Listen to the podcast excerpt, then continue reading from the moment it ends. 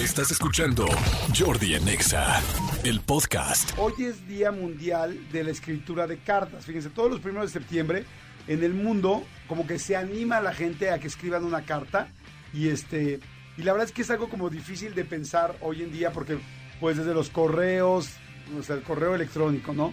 Los textos en WhatsApp, en Telegram, en cualquier cosa, o sea, es como casi inaudito pensar que alguien se va a sentar a agarrar una hoja, agarrar una pluma y escribir este, una carta que se puede equivocar y que no puede regresar así el espacio, ¿no? Así de delete, delete, delete, delete, delete, delete. No puede hacer eso. Sin embargo, fíjense que según las investigaciones, hay un chorro de razones para seguir escribiendo cartas. Y además se me hace un detalle bien lindo, la verdad, bien, bien lindo.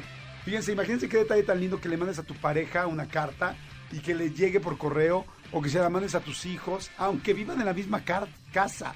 Fíjense que a mí que me gustan, la verdad, los detalles. Sería muy bonito y un detalle muy lindo que este que le mandaras una carta a tu esposa que vive en la misma en la misma casa o a tu esposo o a tu novio o a tu novia aunque viva en un lugar distinto, evidentemente.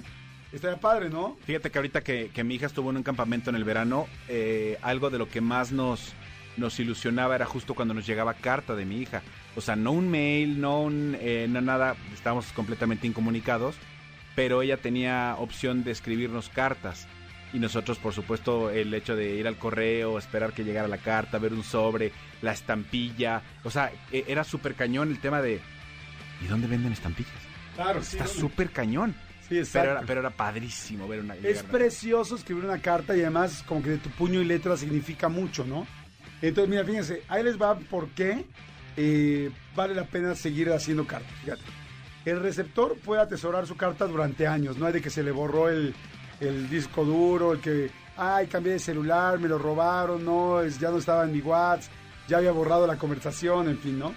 Este, dos, las personas que escriben cartas de agradecimiento se sienten más felices, satisfechas con la vida, o sea, te genera endorfinas el simple hecho de agradecer una carta y escribirlo, fíjate qué chistoso, ¿no? Okay.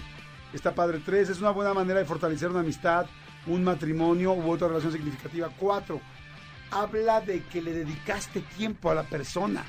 O sea, porque eh, no te puedes equivocar y una carta estar tachoneada y nada, la tienes que repetir varias veces si, si te equivocas. Entonces, eh, una persona que te escribe una carta, pues como que tiene que poner mucha atención en la letra, en no equivocarse, en qué va a escribir. O sea, realmente es algo como bien padre, entonces está como lindo, ¿estás de acuerdo? Es increíble. Eh, además, como tú dices, lo que pusiste, lo pusiste. Entonces, ¿qué hace eso? Que piensas tres veces antes de, del texto que vas a plasmar porque ya no hay delete, ya no hay vuelta atrás. Exactamente. Entonces eso te hace meterte 100% a este a esa carta. Exactamente. Y hacer la conciencia. Y hacer la conciencia.